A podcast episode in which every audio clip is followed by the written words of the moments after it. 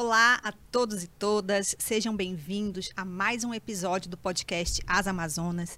Esse é o nosso terceiro episódio. Primeiro, eu quero logo dizer para vocês que a gente, na semana passada, disse que nós seríamos quinzenais. Não vamos ser quinzenais, é semanais, tá?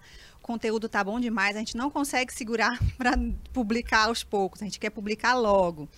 E hoje vamos receber um convidado especial, professor Paulo Eduardo Artacho Neto, cientista brasileiro, professor titular do Departamento de Física Aplicada do Instituto de Física da USP. Já trabalhou na NASA, na Universidade de Antuérpia, na Universidade de Lund, na Universidade de Harvard e é membro do IPCC, que é o painel intergovernamental sobre mudanças climáticas. O Dr. Paulo está no IPCC desde 1990, logo depois que ele foi criado. É esse o programa de hoje.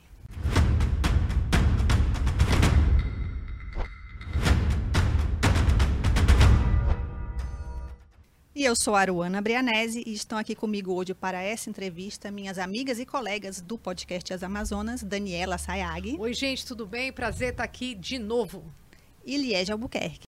Oi, gente, tudo bem? É um prazer estar de volta aqui com vocês, agora semanal, né, Aruana? Isso. Vamos lá. Doutor Paulo, seja bem-vindo. É, eu queria começar perguntando em relação ao IPCC. Né? Ele foi criado para fornecer aos governos informações científicas que possam ser usadas para desenvolver políticas climáticas. E a minha dúvida é o que a gente faz quando os governos não querem ouvir o que os cientistas têm a dizer? Veja, os governos são, em geral, uh, demandados por necessidades econômicas. Né? A pressão uh, do setor econômico sobre os governos, em geral, é muito maior do que a pressão da sociedade e dos próprios cientistas. Então, a nossa obrigação, produzindo ciência da melhor qualidade, é fazer alerta, alertas para a sociedade, para os governos, é, dos riscos que nós temos, estamos correndo hoje com a questão das mudanças climáticas. Agora, os cientistas é, não tomam decisões, quem tomam decisões é o poder público, são os nossos governantes.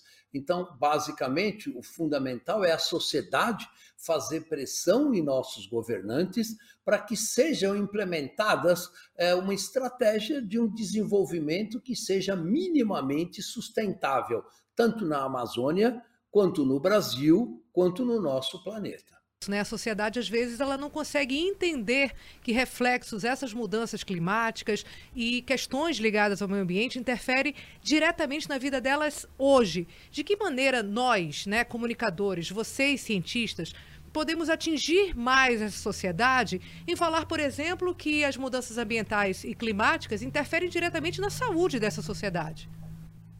Que é, hoje o maior papel nisso que você está colocando, de, trans, de levar esse conhecimento científico para a sociedade, na verdade, não é mais dos cientistas, é de vocês, comunicadores. A ciência faz 50 anos que alerta os governos, as empresas e a sociedade de que nós estamos é, correndo com o nosso desenvolvimento, é, desenvolvimento que não é sustentável para uma possível catástrofe ambiental do planeta como um todo. Isso ocorre desde a Conferência de Estocolmo, que foi em 1972. Né? Depois tivemos a Rio 92, que já aconteceu há 30 anos. Então, vejam, a ciência já fez o seu papel. O IPCC já fez o seu papel. Agora é com vocês, comunicadores, que têm a, a possibilidade de levar essa mensagem para o público mais geral e, principalmente, fazer com que a sociedade pressione os nossos governantes para que ah, as necessidades básicas da população também sejam atendidas. E não somente as necessidades do grande latifúndio, ou das companhias de petróleo, ou das companhias eh, automobilísticas e assim por diante. Então, nós precisamos realmente mudar o rumo da nossa sociedade o mais rápido possível. Professor, é, eu estou vendo aí atrás muitos livros, a foto da nossa colega Ana Paula, sua esposa, muitos papers. Aí eu quero aproveitar é, a, o gancho dessa questão da Daniela para perguntar para o senhor onde é que o senhor diz para a gente, nós leigos, hoje é, o senhor aconselha a gente a se informar sobre o que está acontecendo. O que é que o senhor lê? Jornais que o senhor lê? Onde que é seguro a gente se informar? Olha, Liege, é impressionante hoje a quantidade de informações e a cobertura da imprensa sobre as questões ambientais e sobre as questões das mudanças climáticas. Né? É, nos últimos oito meses, o IPCC lançou três importantes relatórios que sintetizam o que nós sabemos de ciência sobre o meio ambiente amazônico e sobre a ciência planetária. E isso teve uma cobertura muito boa da imprensa, muitos webinários. Então, essa informação, do ponto de vista científico, está fluindo para a sociedade como um todo. O que, obviamente, o grande gargalo hoje é, na verdade, fazer com que os governos, em particular os governos de extrema-direita, possam efetivamente governar pensando nos interesses da população e não somente nos interesses dos, das grandes corporações, da indústria do petróleo e assim por diante. Esse hoje é o grande gargalo. E sensibilizar a sociedade de que isso é urgente e absolutamente necessário, como eu coloquei, é o papel de comunicadores como vocês, jornalistas e da imprensa em geral. É, a Amazônia, nos últimos 30 anos, perdeu aí aproximadamente 19% de sua cobertura, né? É, o senhor, como observador e pesquisador desse bioma, acha que realmente o desmatamento é a principal ameaça à Amazônia? Veja, é, não há a menor dúvida, são duas as principais ameaças sobre a Amazônia. Primeiro, é o desmatamento, e segundo, é a degradação que a floresta já está sentindo, é, é, causada pelas mudanças climáticas globais. Uhum. Muitas regiões da Amazônia estão tendo aumento da temperatura muito significativo, 2,1, 2,8 graus, com queda é, significativa na chuva. Isto para uma floresta tropical que evoluiu ao longo dos últimos milhões de anos com um clima estável, é, é muito perigoso. Uhum. Com isso, já há documentações, muitos trabalhos científicos que mostram que as mudanças climáticas globais estão sim é, afetando o estoque de carbono da Amazônia, fazendo com que a Amazônia comece a ser uma fonte de carbono para a atmosfera global. E isso vai agravar e acelerar as mudanças climáticas globais. O segundo aspecto, como você colocou, é a questão do desmatamento, né? É, principalmente no Brasil e na Indonésia, que são os dois principais uhum. países associados com desmatamento. E, basicamente, o Brasil pode, sim, muito facilmente, é, eliminar o desmatamento até 2028, inclusive como se comprometeu é, na, na, na, conferência, na COP26 em Glasgow, né? Uhum. e o Brasil tem compromissos internacionais que não estão sendo cumpridos. E, e é importante sempre lembrar que 99% do desmatamento da Amazônia são decorrentes de atividades ilegais, invasão de terras públicas, invasão de terras indígenas, e é importante para o país que a Constituição e as leis do nosso país também sejam válidas na região amazônica. Então, o Brasil tem um largo caminho para realmente estruturar políticas de preservação da floresta amazônica. Em relação. Ah, eu também tenho. Quer perguntar. tá. Vai, Dani. Doutor Vai, Paulo, Dani. o senhor citou agora Glasgow, a COP de Glasgow. Eu tive a oportunidade na COP 15, né, é, em Copenhague. E lá foi muito frustrante o fim dessa conferência. Todo mundo tinha muita expectativa, sobretudo aqui na região amazônica, de alguns compromissos e é, de alguns financiamentos mesmo para manter a floresta em pé. É, nesses 10 anos, a gente evoluiu em alguma coisa ou se eu acha que a gente evoluiu? Quer dizer, a Amazônia, é, ela, ela, ela hoje tem um papel de interlocução com esses organismos internacionais maior ou menor do que tinha 10 anos? Olha, Daniele, veja bem, a Amazônia é absolutamente estratégica para a questão das mudanças climáticas globais, por uma série de razões. A primeira delas é o maior reservatório de carbono de qualquer ecossistema terrestre no nosso planeta. A Amazônia contém 120 bilhões de toneladas de carbono armazenadas no ecossistema. Isso corresponde a 10 anos de toda a queima de combustíveis fósseis. Se esse carbono for para a atmosfera, realmente nós não temos nenhuma outra saída a não ser procurar outro planeta. O que a gente espera é que esse cenário não ocorra. E a Amazônia, ela é sim uma questão estratégica por uma outra razão muito simples. Não existe nenhuma maneira mais fácil, rápida e barata de reduzir emissões do que zerar o desmatamento de florestas tropicais. Isso é muito mais fácil, o Brasil já fez isso, né? de 2002 até 2012. O Brasil sabe fazer isso, nós já temos a legislação para fazer isso, basta nós termos governos interessados em, basicamente, garantir o futuro da sociedade brasileira, garantindo os serviços ecossistêmicos, como, por exemplo, a própria chuva que irriga o agronegócio brasileiro e a gente realmente garantir para as próximas gerações de brasileiros um, uma economia e um meio ambiente sustentável. O senhor, como a gente aqui, tenha muita esperança em outubro, né, que as coisas melhorem nesse país. E é na esteira da pergunta da Dani também. É, essa desesperança que a gente vê não, não, é, não, não, tem a ver também com uma certa inércia do Congresso Nacional em fazer alguma coisa para punir, porque a gente teve Acordo de Paris, teve, tem Glasgow, tem sempre umas cartas de boas intenções e a gente vê que é tudo, é, é, é, é tudo que o governo federal faz é, é, é burlar isso. É, não falta alguma coisa para punir, para coibir esse tipo de, de jeitinho brasileiro do governo? Jeitinho não é só brasileiro, viu? Esse jeitinho é global. O Acordo de Paris, que é o único acordo que temos hoje, limitando emissões de gases de efeito estufa, não há nenhuma cláusula que permita punir qualquer país que não cumpra as suas metas e as suas obrigações, por incrível que possa parecer. E no Brasil nós temos uma situação ainda pior, porque não é só o governo federal. Né? Na verdade, o Congresso é dominado por ruralistas é. cujo interesse principal é grilar terras, grilar terra. não só na Amazônia, como em outros ecossistemas brasileiros. E segundo, um judiciário que não vai atrás de que as leis sejam cumpridas em nosso país.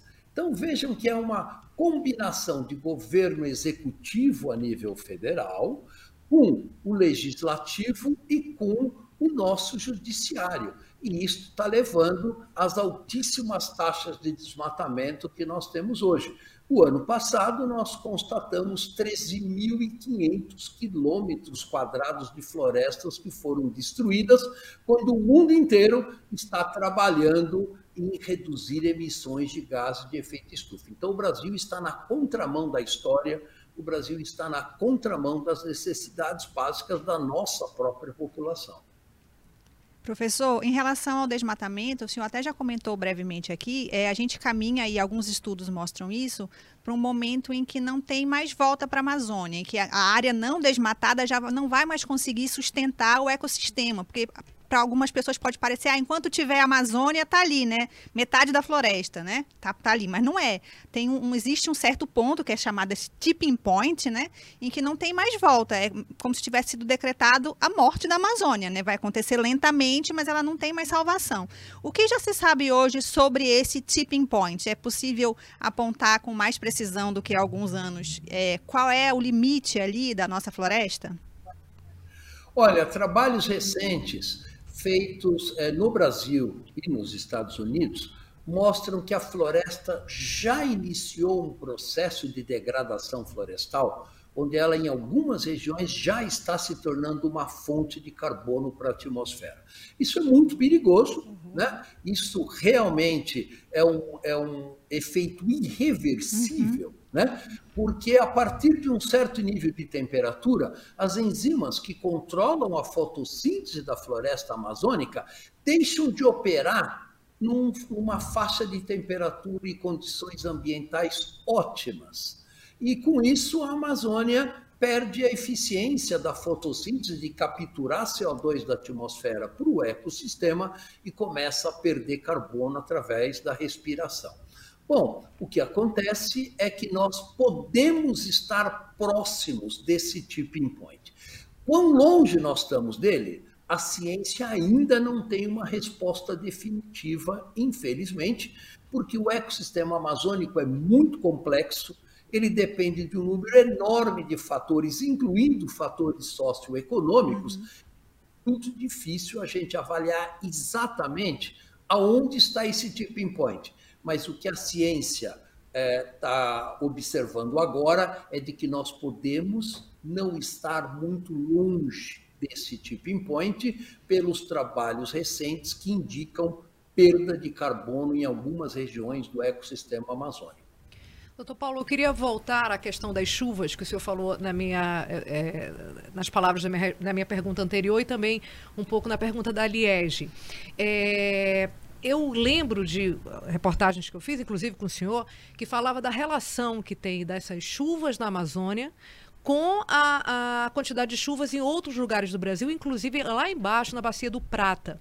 É, eu acho que a gente, é, como o senhor mesmo falou, né, o principal setor de convencimento da administração pública é o setor econômico. E hoje a gente vive uma dependência, e não poderia ser diferente, muito grande do agronegócio infelizmente não das pequenas produções, né, mas dos grandes é, latifundiários, mas isso é uma outra questão. A minha pergunta é, de que maneira, é, eu queria que o senhor falasse um pouco mais dessa relação é, chuvas na Amazônia, com chuvas nas grandes áreas produtoras de agronegócio no país, e, e, de que maneira o brasileiro tem que ser melhor informado sobre isso, para inclusive valorizar a questão da preservação da Amazônia, que mexe no bolso e na, na questão alimentar de todo o país. Olha, Daniela, veja bem, é, to, todos os relatórios do IPCC apontam para a questão de que, aumentando o desmatamento da Amazônia, nós vamos ter menos vapor d'água no Brasil Central e nós vamos ter menos chuva, que é o que irriga o agronegócio brasileiro. É, pesquisas independentes da Embrapa apontam exatamente na mesma direção. Ou seja, a produtividade do agronegócio brasileiro hoje pode estar em risco já nas próximas décadas, com uma redução drástica da precipitação no Mato Grosso, em Goiás, em Tocantins, advinda tanto da mudança climática global quanto do desmatamento da Amazônia. Isto hoje é absolutamente consenso entre todos os climatologistas e as pessoas do IPCC. Não há um único modelo que prevê que, com a, a continuar o desmatamento da Amazônia, a chuva no Brasil Central não vai ser fortemente reduzida. Então, isso é um indício muito claro. Né? Então, eu tenho conversado, por exemplo, né, com as pessoas do agronegócio, e eles estão efetivamente muito preocupados com esse cenário, uhum. muito preocupados com esta questão, e, obviamente, isso é um tiro, tiro no pé do Brasil, que leva a gente a perguntar qual é o Brasil que nós queremos no futuro. Porque o Brasil que nós queremos no futuro, é, baseado no, só no agronegócio e exportação de commodities, pode não ser viável num futuro uhum. relativamente próximo. Então, nós temos que repensar o Brasil, temos que repensar o que é que nossos filhos e os nossos netos vão ter como sustentabilidade econômica, porque o agronegócio pode não ter um futuro tão brilhante quanto a gente imaginava há 10 anos atrás. Veja, é, professor, é, a gente lê várias vezes isso, né? E fica na cabeça da gente do Manauara, o senhor conhece Manaus bem, né? Que, ah, vai aumentar dois graus, vai aumentar dois graus. Nossa, aqui está aumentando muito mais, a gente tem essa impressão, né? Então, essa sensação, né, que a gente tem de que, eu acho que minhas amigas aqui também acham, é, é as tempestades estão mais escandalosas, né, aqui em Manaus, que o calor parece, parece a sensação que está uhum. maior. Então, a impressão que dá é que o que a gente está vendo vendo é pior do que vocês pintam. E eu, eu queria só complementar a pergunta da Liege, que eu tinha uma das perguntas que é assim, desses extremos que a gente vem vivendo aqui na região amazônica nos últimos 15 anos, né? Estiagens mais intensas, grandes cheias, quer dizer, a gente levou 50, 60 anos para ter... Bater é, um recorde, um recorde depois bateu... Gente, vários, no né? De três em três é. anos, praticamente a gente tá bate um, recorde, um recorde de, seca, de, cheia. de, cheia. de, cheia. Eu queria saber de que maneira essa crise climática está interferindo no ciclo das águas da região amazônica, que é, é de se esperar que suba e desça a, o nível dos rios, mas não com tanta intensidade, uhum. com extremos tão marcantes. É, só para complementar a, a, pergunta dela. Olha, a Liege, a primeira coisa é o seguinte: não é sensação de aumento de temperatura. Em muitas regiões da Amazônia, a temperatura já subiu 2,3 graus Celsius, o que é muito significativo, uhum. em média. E também estamos observando um aumento na frequência e na intensidade de eventos climáticos extremos. Né? Todos sabemos que 2021 foi a maior cheia do Rio Negro nos últimos 109 anos de monitoramento que se faz do nível do rio nós tivemos, ao mesmo tempo, é, a maior seca no Brasil Central, que inclusive aumentou o valor da conta da uhum. luz né, para os brasileiros. Tivemos chuvas muito intensas na Bahia, chuvas muito intensas em Minas Gerais, escorregamentos de terra em Petrópolis, em Paraty na semana passada. Não precisa sequer ser cientista para observar que os eventos climáticos extremos estão aumentando de intensidade e de frequência muito fortemente. Isso traz prejuízos socioeconômicos, principalmente para a população de baixa renda, para a população mais vulnerável, é muito significativo. E não preciso dizer que isso é péssimo para a agricultura. Né? A agricultura depende muito da chuva na quantidade certa, no tempo certo. E com as mudanças climáticas globais, nós estamos mudando isso. Né? Não chove mais quando precisava chover. E isto traz prejuízos enormes para o agronegócio brasileiro e prejuízos para o ecossistema amazônico. A Amazônia evoluiu ao longo dos últimos milhões de anos num clima muito estável e nós estamos tirando a estabilidade deste clima no qual permitiu a evolução desse exuberante ecossistema com alta biodiversidade, como nós temos na Amazônia. E isso, obviamente, é um risco que o Brasil não deveria correr. Para muita gente existe inclusive uma narrativa nesse sentido. É, é, não se acredita na mudança climática. Eles dizem que é apenas o envelhecimento natural do planeta, né? É, como é que a ciência contrapõe isso para mostrar que as mudanças induzidas pelo ser humano é que estão, na sua maior parte, fazendo isso com o nosso clima? Veja bem, primeiro eu não acho que você deveria usar a palavra acredita, né? Uhum. Porque acreditar, você pode acreditar em Deus, você pode acreditar ou não na sua mulher, mas em ciência isso não existe. Né? Em ciência, basicamente, você olha as evidências científicas, você olha os dados, é, formula hipóteses, testa essas hipóteses e tira suas conclusões. O que nós estamos observando através de milhares de vidas, por exemplo, no ecossistema amazônico, que ele está em rápido processo de mudança. Né? E isso afeta desde a floresta, o ciclo hidrológico, ele afeta basicamente todo o complexo funcionamento biológico do ecossistema. E hoje, como eu coloquei, você percebe essas mudanças é, basicamente olhando o nível do rio Amazonas. Né? Então, uhum. o, o, o, Rio Negro, como nós vimos, é, tivemos a maior enchente dos últimos 109 anos. Nós estamos observando aumento do fluxo de água lá em Óbidos, por exemplo, né, no Pará. Isto é, são medidas que são feitas há dezenas de anos. Então, é inegável que uh, o ecossistema amazônico está mudando e também é inegável que essa mudança é causada pela ação do homem. Uhum. Então, o que nós precisamos agora não é mais discutir essa questão, que essa questão já é uma coisa do passado, é discutir o que é que nós vamos fazer com isso como sociedade.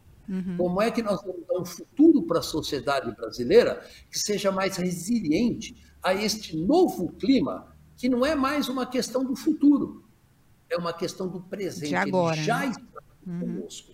É agora e já. E a uhum. questão é que, enquanto governos, Congresso e Judiciário né, é, ficam fomentando ações para acelerar esse processo de destruição, isso só vai aumentar o sofrimento da sociedade brasileira, que já está sendo atingida pelas mudanças climáticas globais. Doutor Paulo, a gente está indo já para o finalzinho aqui do nosso programa. Eu queria fazer uma última pergunta para daí. então eu vou fazer uma e a Dani vai fazer uma e a gente encerra, porque a gente sabe que o tá seu bom. tempo é precioso e o nosso próximo convidado já está aqui. É, em artigo publicado ano passado no jornal da USP, o senhor chama de falso o discurso que antagoniza preservação ambiental e desenvolvimento econômico. Eu queria alguns argumentos, né, que, a gente possa passar para o nosso ouvinte, que realmente é falso, né? Não, não tem porquê você destruir a, a Amazônia para trazer, né, desenvolvimento para a região. E não há a menor dúvida, Olha, muitos trabalhos mostram que não existe essa dicotomia. Muito pelo contrário, um desenvolvimento, um desenvolvimento econômico que seja sustentável só pode ser baseado na preservação ambiental. Cada vez mais, é, basicamente, os serviços ecossistêmicos garantem o desenvolvimento econômico. E preservar esses serviços ecossistêmicos, como chuva, por exemplo, na hora certa e no lugar certo, é estratégico para o desenvolvimento econômico não só do Brasil, de qualquer país do planeta. Né? Então, é, essa dicotomia, é, obviamente, não existe mais há pelo menos algumas décadas. Hoje, o que existe é o contrário. Como estruturar um desenvolvimento econômico que seja mais sustentável a médio e longo prazo? Isso é possível, temos muitos exemplos de é, estratégias de sucesso no Brasil e fora do Brasil, e a Amazônia joga um papel fundamental nessa questão. Se nós quisermos manter é, a água e a chuva que irriga o agronegócio no Brasil central, temos que trabalhar pela preservação da Amazônia hoje. Não adianta trabalhar daqui a 10, 20 ou 30 anos, porque os relatórios do IPCC mostram claramente que vai ser tarde demais, infelizmente. A pergunta que eu queria fazer para o senhor, e aí a última, como uhum. a Aruana falou, é: existe algo de esperançoso que nós podemos ter ou promover enquanto sociedade? Eu estou lhe perguntando isso porque filmes apocalípticos é, são muito comuns, né? Sempre. Mas ultimamente tem filmes apocalípticos, como o Finks, né? Do Tom Hanks na Netflix, que mostra diretamente um, um, dias ou meses ou anos apocalípticos pós uma crise é, de clima mundial, né? Não é extraterrestre, não é o Thanos que está chegando, não é uma coisa fantasiosa, mas é uma coisa palpável, com números. E isso é mais é, é esse, esse soft power, digamos assim, né? Ele, é, ele nos apavora mais, porque é algo que não é pura imaginação de um roteirista, mas baseado em fatos reais. É, o que, que, nós, efetivamente, tem alguma boa notícia em relação ao clima? O que, que nós podemos individualmente fazer na nossa comunidade, nas nossas casas, para, de alguma maneira, evitar que isso aconteça? Olha, Daniela, por trás da sua pergunta está o seguinte: é, a questão das mudanças climáticas não é o fim do mundo, não é catastrófico, não é o fim da nossa civilização. Nós vamos encontrar uma saída para essa questão difícil que nós estamos enfrentando? A resposta clara da ciência é sim. E o último relatório do IPCC, que foi lançado há duas semanas atrás, dá até a receitinha de como a gente deve fazer isso. Será que nós vamos implementar o que a ciência coloca? Bom, nós não temos alternativa. Nós não temos um plano B. Né? Ou a gente é, constrói uma sociedade com uma economia minimamente sustentável, ou será o colapso da humanidade. Nós vamos escolher o primeiro caminho? Eu não tenho dúvidas. Eu não tenho dúvidas, só que o problema é que a visão de curto prazo de uhum. muitas empresas e governos está atrasando a implementação dessas medidas e nós podemos ter prejuízos sociais e econômicos gigantescos ao longo das próximas três ou quatro décadas. Agora, na minha opinião, nós vamos encontrar uma saída? A resposta é sim. Ninguém sabe qual é essa saída, qual é esse novo modelo econômico que seja mais sustentável, porque todos reconhecemos que o atual modelo econômico, baseado no lucro a curtíssimo prazo ou em políticos que só pensam no seu mandato em quatro anos, está fadado a, a acabar. Então, o que nós precisamos é que a sociedade se organize como está se organizando, senão nós nem estaríamos discutindo nesse programa, não existiriam Gretas Thunberg, uhum. não existiria 26 conferências das partes discutindo o que, que nós vamos fazer com esse enorme problema que nós temos hoje na nossa mão. Nós vamos sim encontrar uma saída e quanto mais cedo encontrarmos, melhor para as gerações futuras do nosso planeta. E é importante salientar que a mudança climática não é mais coisa do futuro, é do presente. Nós estamos com ela convivendo com a mudança climática hoje e o Brasil tem que se adaptar a nossa sociedade a essas mudanças climáticas, adaptar a nossa economia, adaptar a nosso modelo de desenvolvimento econômico para um desenvolvimento econômico que seja minimamente sustentável. E essa é a tarefa do próximo governo, porque nós não temos muito tempo para fazer isso. Perfeito. Nossa, quero... que aula? Muito obrigada. Quero agradecer muito a sua assim. participação, assim. doutor Paulo. Realmente, né, acho que fica cada vez mais claro para a gente que esse é um desafio global mesmo e que só pode ser encontrada uma solução quando todo mundo estiver incluído, né? Enquanto não tem solução só para alguns. Muito obrigada por participar com a gente. Muito obrigada, obrigada, por mesmo. vocês que nos ouvem, nos assistem e até a próxima. Tchau, tchau. Tchau, tchau obrigada.